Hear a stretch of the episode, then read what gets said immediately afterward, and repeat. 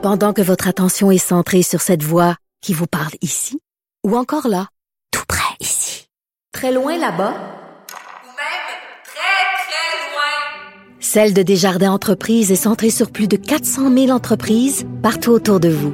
Depuis plus de 120 ans, nos équipes dédiées accompagnent les entrepreneurs d'ici à chaque étape pour qu'ils puissent rester centrés sur ce qui compte, la croissance de leur entreprise.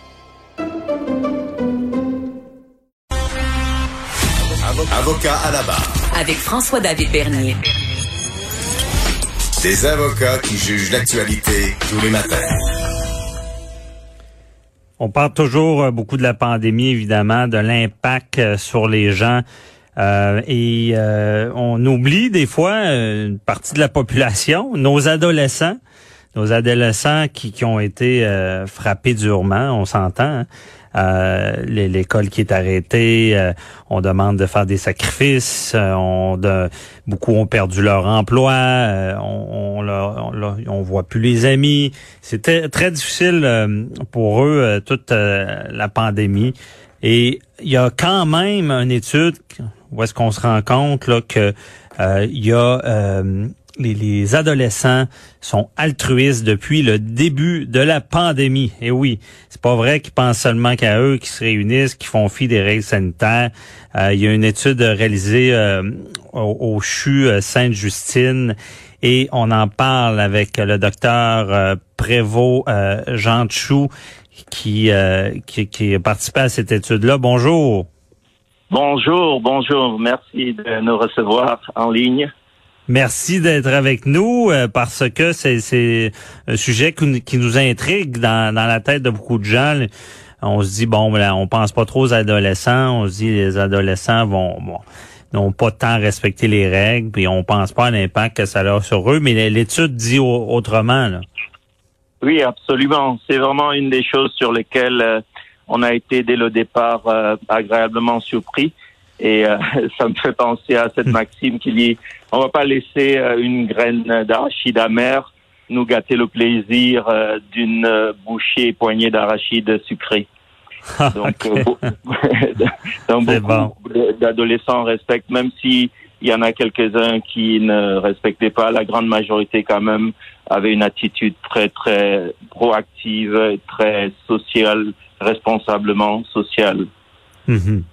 Et euh, comment euh, les, les parce que on, on dit on, on a étudié la, la manière que les adolescents s'informent aussi parce qu'on avait peur que ces adolescents là bon on dit souvent un ado il est sur les médias sociaux et, on sait qu'il y avait de la désinformation mais c'était pas le cas là. peu s'informaient par les médias sociaux Absolument. Une des choses euh, qu'on voulait voir, c'était euh, dans ce travail qui a inclus euh, plus de 3000 participants, c'était de voir comment est-ce que ils étaient au courant de la maladie, qu'est-ce qu'ils en savaient et comment est-ce qu'ils arrivaient à obtenir l'information et quelle était la qualité.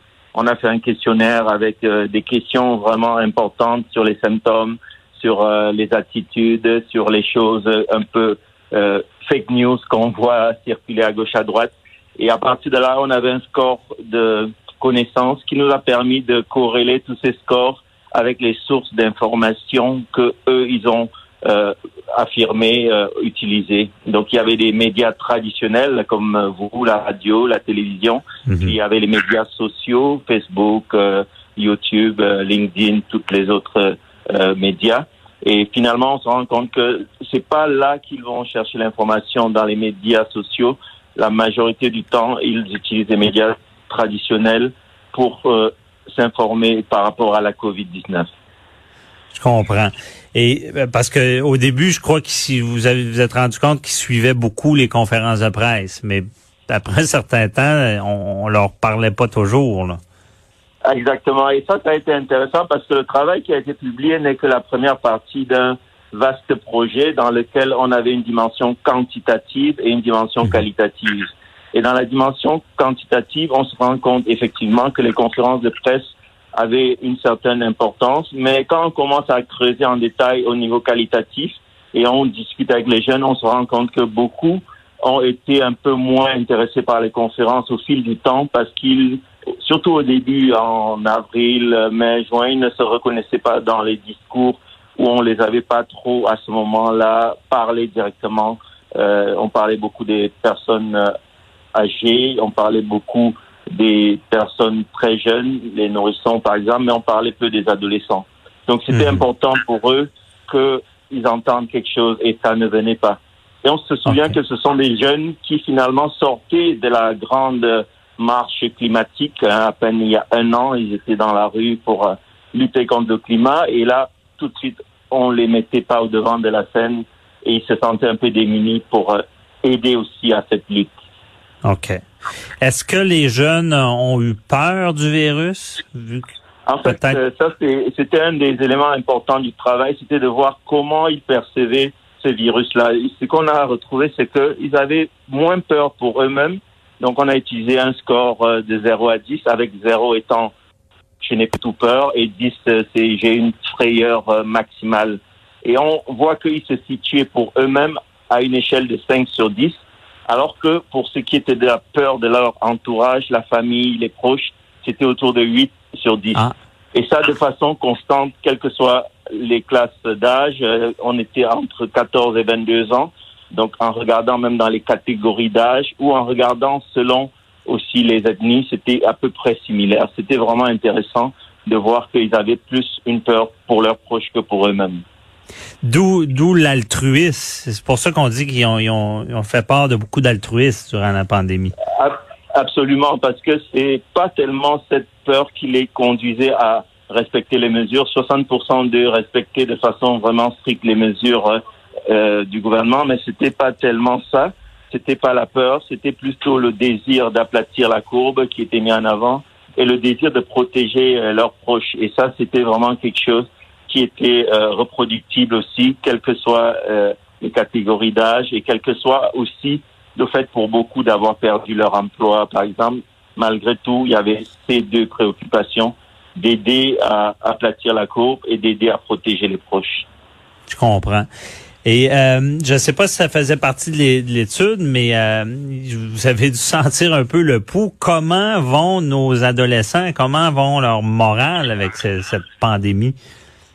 Euh, Alors ça, c'était quelque chose d'intéressant parce qu'en avril, à ce moment-là, on avait des éléments sur les stratégies de résilience euh, qui étaient intéressants. Beaucoup avaient mis en avant des choses pour organiser les journées, planifier leur rythme de vie, un peu comme euh, si c'était un rythme scolaire, même en étant confiné.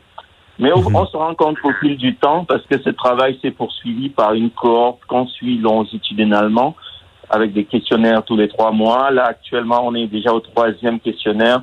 On se rend compte que c'est un peu plus difficile ces derniers temps avec euh, la prolongation de ce euh, virus euh, en termes de contexte qui ne change pas pour eux. Et on voit que les problématiques de santé mentale commencent à être un peu plus déterminants. Donc, euh, tout ce qui est anxiété, tout ce qui est dépression.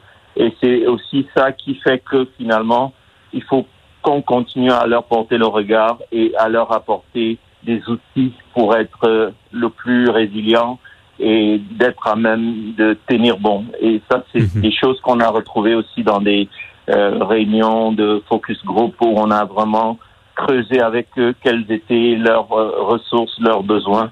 Et je pense que c'est un travail de la communauté euh, dans son entièreté pour penser à ces jeunes, à leur donner des outils pour traverser les mois qui restent à traverser.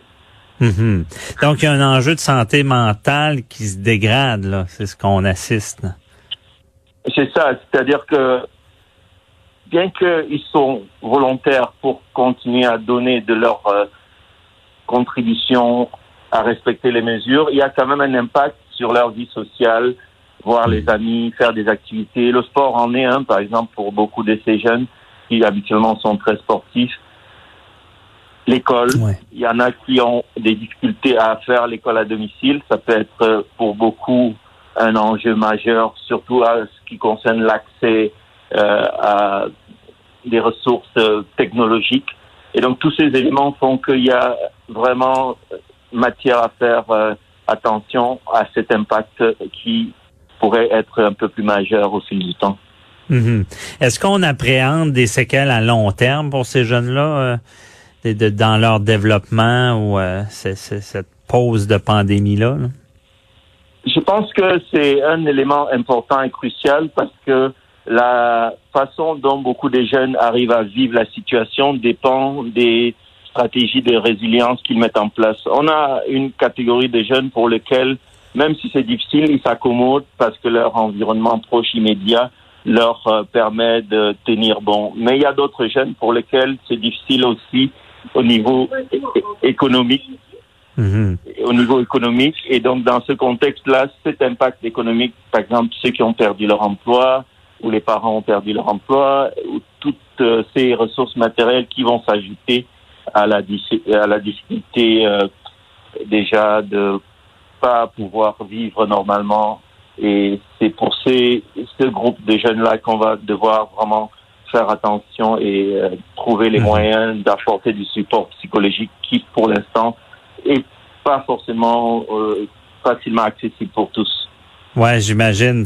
Il faut va falloir beaucoup travailler sur la la reprise euh, des activités normales. C'est là des fois qu'on voit l'impact de, de, de, les dommages, si on peut dire, de, de, de cette pandémie-là.